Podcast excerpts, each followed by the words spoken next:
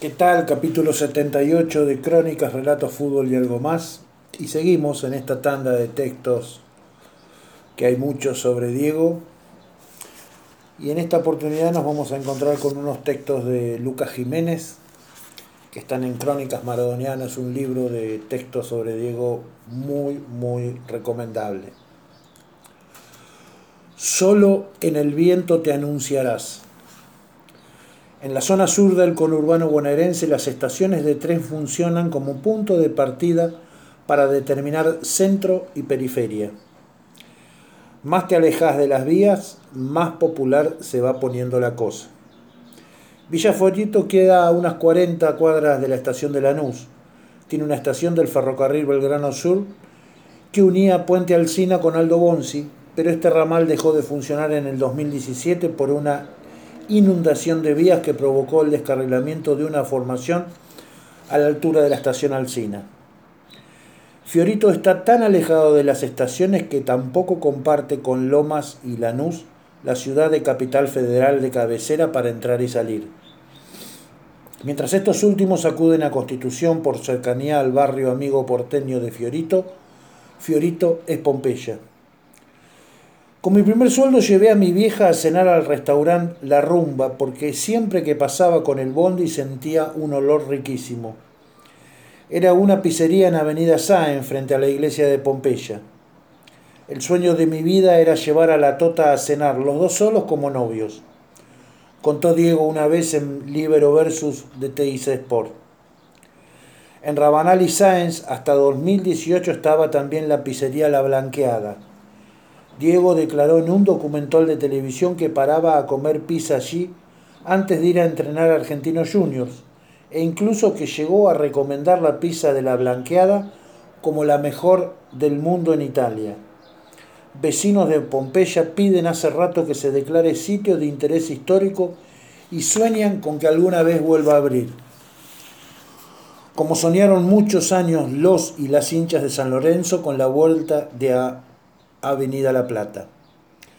El 19 de noviembre se aprobó una ley de resonificación para que pueda construir su estadio en el barrio que lo vio nacer. El viejo gasómetro, a mí me quedaba de pasada con el 15 cuando iba a Fiorito. Entonces cada vez que jugaba San Lorenzo con mi amigo Sanfi, que es hincha fanático, nos bajábamos ahí y cuando abrían las puertas en el segundo tiempo, nos mandábamos, nos trepábamos y mirábamos el partido desde el alambrado contó Maradona en una entrevista televisiva, después de definir a la hinchada de San Lorenzo como la segunda mejor del país. En sus últimos días, Diego por televisión habrá sonreído al ver la noticia. El 25 de noviembre al mediodía llegó el día que no esperábamos vivir y llegó de golpe.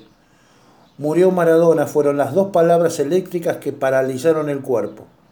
Los vecinos de Fiorito no fueron ni a la boca, ni a Paternal, ni al obelisco caminaron unas cuadras hasta la casa natal del Pelusa para despedir al ídolo en el barrio que él le prestó al mundo. Seguirá viviendo en la eternidad y en la cotidianeidad de su fiorito querido, en las pelopinchos armadas en las veredas, en las vías muertas de Fiorito y en las venas abiertas de América Latina. Vivirá en la casa de la calle Azamor que Doña Tota le regaló a una vecina que la ayudaba con la limpieza y el mantenimiento de la casa, y en el recuerdo de las manos de don Diego firmando en el 78 el contrato de propiedad de la casa de Lascano en Villa del Parque, porque su hijo era menor de edad. La virome apretada fuerte para llenar el casillero que decía ocupación obrero. Y sin darse cuenta, amanecerá. Enfrente de la casa de Goyo Carrizo vivía un albanil que trabajaba a metros de la cancha de Argentino Junior. Fue él quien lo llevó a una prueba. Al finalizar la práctica siente una mano en la cabeza y una voz que le dice, sos el único que va a quedar. Era Francis Cornejo. Así empezó a jugar en el bicho, Gregorio Carrizo. A los tres meses lo encaró al técnico. Don, hay uno en el barrio que juega mejor que yo, ¿lo puedo traer? Ya está todo completo. Pero le digo que es mejor que yo. Hablaba de Diego, de la estrella roja de Fiorito, el de la calle Zamor, a cuatro cuadras de su casa de Chivilcoy. Lo conoció en el patio del Colegio Remedios de Escalada que quedaba entre la estación y la ribera. Le llamó la atención un nene pateando una bolsita llena con papeles de alfajores. Se pusieron a patear juntos. Tenían siete años y estaban en primer grado. Así nació la amistad que derivó en la prueba de pelusa en argentinos. Después del entrenamiento, Francis Cornejo fue hasta Fiorito a buscar la cédula de Diego.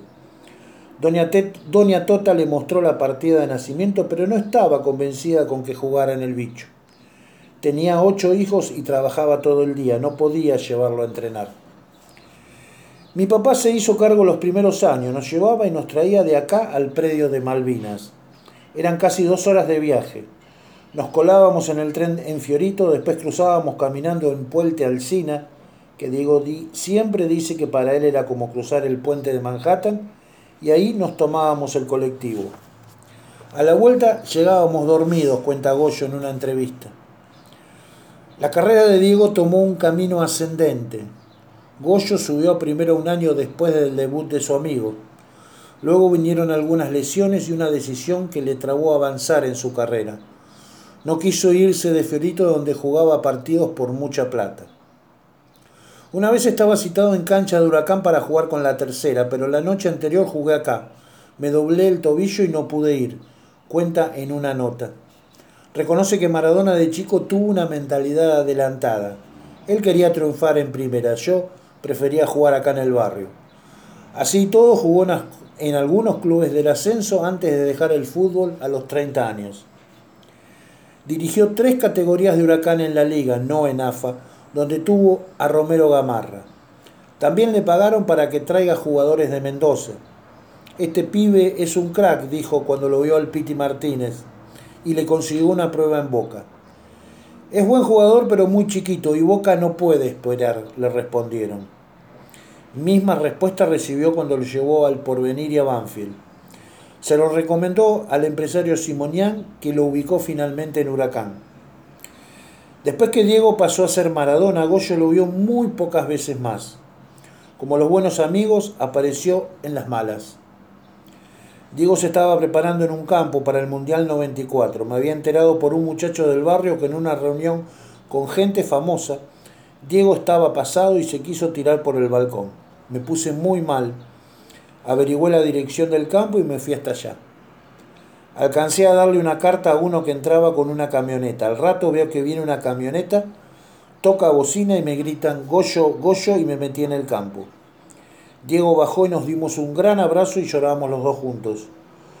No llores, le dije, si estamos juntos. Después entramos en una casa y estuvimos como cuatro horas hablando en la habitación.